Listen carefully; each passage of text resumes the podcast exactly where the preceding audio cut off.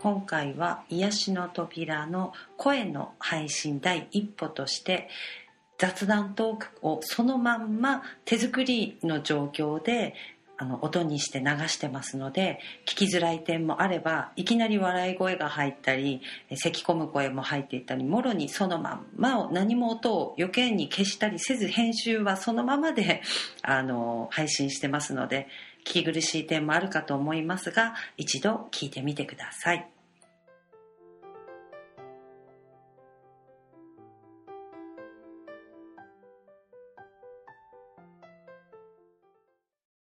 気にしないで普通に喋ればいいんだよね、気にしないで。って言ってるのも入ってるんだもん気にしなねいで。ちょこっとこっちでもスコッとこう入れるかもしれないから気にしないでください、まず。つなげるわけだ。こう上手にこうそうそうそう。素晴らしい。得意分野 何かございました。ねいろいろこうん。う使えるのね、うん。でこうやって喋ってる部分から取ってもらったらいいんだよね、うん。本当はね、あそそのまま話進めていってもいいわけだよね。この3人で、うん、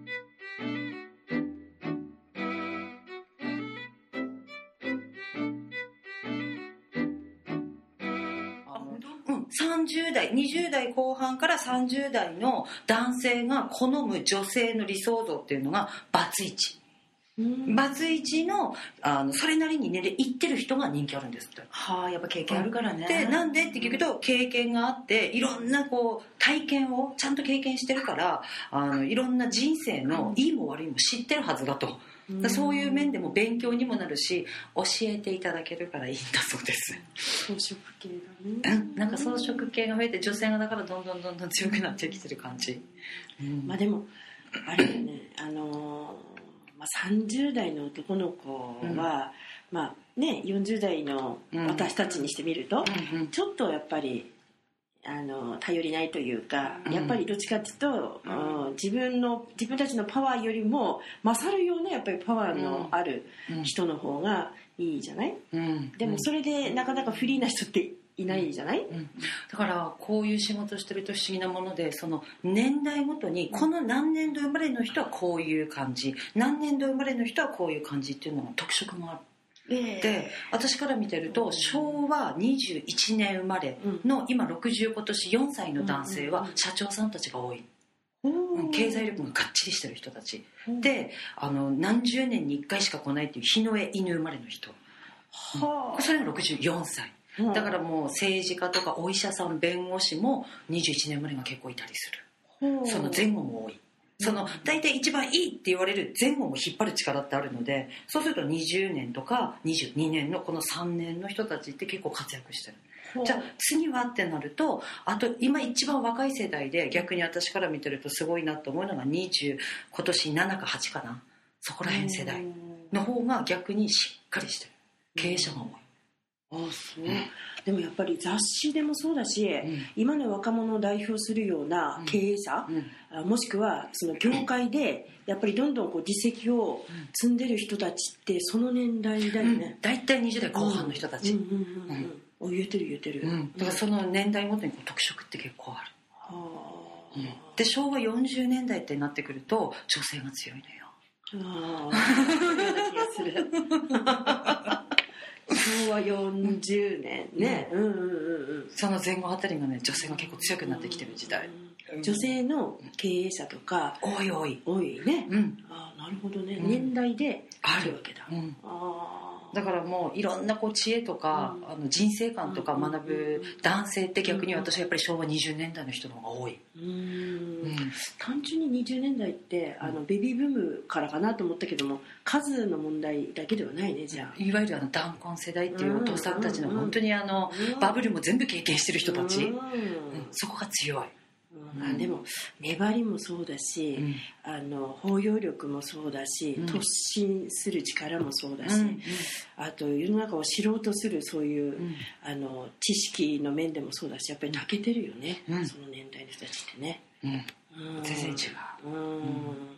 まあでもあのそういうう男性陣というか、うん。そういう年代に、えー負けないようなうん。なんかこう若者を作りたくない、うん。年齢にこうねこう負けないような関係なく。うんうんうん。そうそうそうそう。だから何歳だろうともいつスタートが早いとか遅いってないから、なんかその人その人のやっぱりこうタイミングっていうものも必要になってくるし、でももう例えば私は50過ぎたからもう遅いわとかじゃなくっていや今から？うん。逆に50代の女性って今一番輝いてる、うんだから女性が生き生きし始めるのが50代なんですって、うんわかるわかる。わかる？生理的な面もそうだしあの子供たちもやっぱり成長手離れてね。うん。して離れていくし、うん。やっぱり自分自身のことを考えるいい時間を持てるので、もうどんどんやっぱりこう2つに分かれるかな、うん。まあ、そのままあの妻としてというか、うん。母としてというか、そちらの比重を高く持つ人と、いやと、うん。今まで若い時にずっとできなかったことが、なんかやってみたいっていううん。好奇心とそれ瞬発力と、うん。あとその子供たちは大きくなってるわけだからもう何も自分を抑えるものがないので,、ねまあ、であとは夫だけだから、うん。じゃあ旦那さんごめんなさいということで自立していくというか、うん結婚しても、うもう本当に逆に幸せになっていくっていう。うん。増えてるね増えてる増えてる、うんあの精神年齢じゃないかな、うんうんあの年取るではなくて。うん。だからもう年を取れば取るほどあの一旦やはりそういうふうに今までの過去に終止をつけて再スタートをした人っていうのはもう前しか見てないから、うんうん。もう全てがキラキラで、もう若い時とは違う財力とかうん知力とかってあるから、うんあの行動範囲も広がるし、やってやれないことはない、うん、だからなんて言うんだろう若い時の20代のその無茶をするとか、うん。世間知らずっていう部分がうん。50代になって、うん。またいい意味で、うん。こうなんていうのかな無理なことはないみたいな、うん。できないことはないっていうもう一回その若かった時の気持ちがこううん。蘇ってくるのかな。まさにあのましてあのできなかったこととかってあると、ずっと夢見てきてるからうん。三十、何年も、うん。だからここでこう爆発というか、で、えーもうある程度、うん。えっ、となんていうの社会的にも、それから人間的にも、あの認認められてるっていうか、うん。あのまあ、信頼をいただいてたりしてるので、ベースがあるから、うんなんかね安心してある意味、うん。あのポンといけるってところあるよね。うん。何も本当にその自分になかったら進めないけど、うん。ある程度あるから、うん。まあ、それを信じて、うん。ね、あのでなんていうのかなこうもうこの私たちくらいの年齢になると後輩を育てる？うんうんうんうん。そっちにやっぱり力を、うん。なんかこうね出していけたらっていうんでうん。私は今度あの、まあ、自分でねハートコンシェルジュっていう,、う新しい、えー仕事をうん展開していきたいなと思っております。その中身ってどんな感じなの？ただ一言でそのなんていうの？ハートって気持ちってわかるけどもそのコンシェルジュっていうのは大まかに言うとどんなれなんだろう？あのよくホテルで、うん。あの何でもご相談くださいってコンシェルジュって言いますよね、はいはい。えーまあ、あの案内人、うん。日本語で言うと、うんうん。だから本当にこう迷ってて、うん。えー、とどうしたらいいかわからない、誰に言ったらいいかわからないって、うん何が自分に合うのかわからないっていう、いろんな生きてる中でん。迷ってることってあるじゃない、うん。そこに、うん。あの気づきをうん。あのちょっとこうアドバイスをできるような仕事がしてみたいなと思って、うん。で今コンシェルジュという言葉をお借りして、どんなことでもあのお答ええーできるというか安心してこう話ができるような、そういうおばさんに、うん。えーなっていきたいな と思って。でもあのちょっと聞いていいです、うん。あのクエスチョンなのが、うん。そのそのやるっていうことに対して、うん。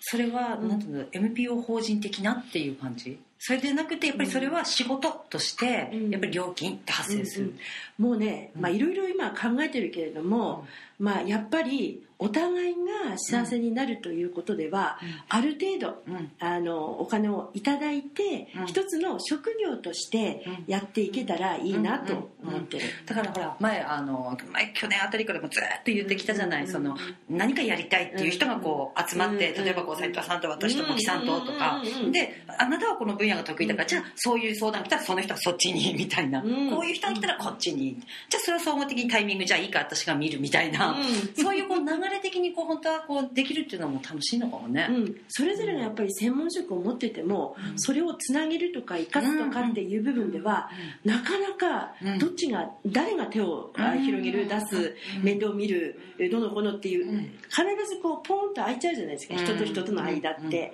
でそこにあのわざわざその利害関係を持っていくんではなくて、うんうんうんみんながそれぞれ少しずつ、あの幸せになれるように、えー何かこうそういう潤滑油的なあのそういう人がいてもいいんじゃないかなと思って、うん。うん。です。うう。ん、それがあの特殊技術ではないんだけれどもやっぱりその相手が悩んでたり仲間が悩んでたりしてるのを見てるともう何とかしてあげたいと思って、うん。あるものでいろいろこうやってきたっていう、うんそういう経験があるのでなんかこういる人たちとか私が知ってるみんなをこうあのなんていうのこう呼び込んでとか、なんかあの絶対一人では悩ませたくない、うんみんなで知恵を出し合ったりとかっていうそうね昔で言うと近所付き合いみたいな、うん。おじいちゃんもおばちゃんもお兄ちゃんもお姉ちゃんも妹弟みんないてなんだかんだ言いながらなんかこうあのアドバイスもらったり人人から人に紹介してもらったりってことが普通に行われていたじゃない、なんかそれ的な感じかな、うん。そこにきっちりあれですねごめんなさいね話をりました。あのおせっかいおばちゃんっていうそういうことそれが世話ね焼きね、うんお世話焼く人だって今そういうのがなんて言うんだろう昔と違って許されなくなった時代っていうか、うん。一言何か言おうもんならあんたに関係ないでしょうん。って言ってしまう若者もいるし、そう極端。隔たりねその前であれば長屋生活してきた人たちだとちょっとごめんごめんちょっとちょうだいとかおしょい貸してとかそういうのが今全然ないわけじゃないそれがちょっとまたこう復活してくるといいのかもね。それをね。うん。あのいいまあ現代風にみやっぱり若い人たちも分かりやすいっていうとやっぱりコンシェルジュかなってうん。いうふうに、うん。えー思ったのよね、うん。で案内人ね。そうそうそう。人生のあん